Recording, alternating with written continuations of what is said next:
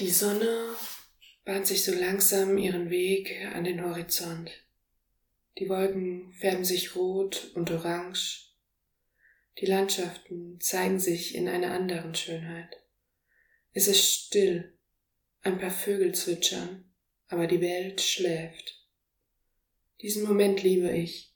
Ich liebe die Sonnenaufgänge, und ich kann nicht anders, als innezuhalten und über die Schöpfung nachzudenken und zu staunen. Auch der heutige Losungstext hat etwas mit Sonnenaufgängen zu tun.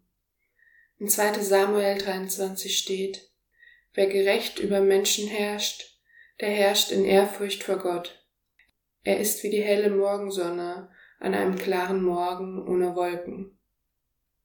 Diese Losung stammt aus dem Alten Testament. Und da vertrauen die Menschen darauf, dass Gott mit dem Sonnenaufgang alle bösen Geister und Dämonen der Nacht vertreibt.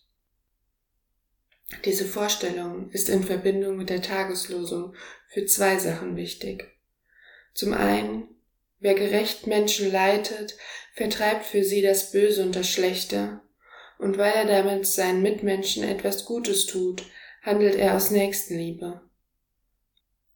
Zum anderen, jeder einzelne von uns hat die Möglichkeit, mit jedem Sonnenaufgang unsere bösen Geister zu vertreiben.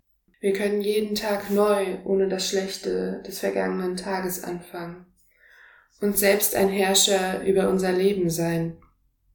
Überleg doch einmal, welches Böse oder Schlechte du für diesen Tag hinter dir lassen willst. Wenn du magst, bete mit mir. Gott, Du bist der Anfang. Du gibst uns die Möglichkeit, mit jedem neuen Morgen unser Leben selbst in die Hand zu nehmen. Du vertreibst mit deinem Licht und deiner Herrlichkeit das Böse.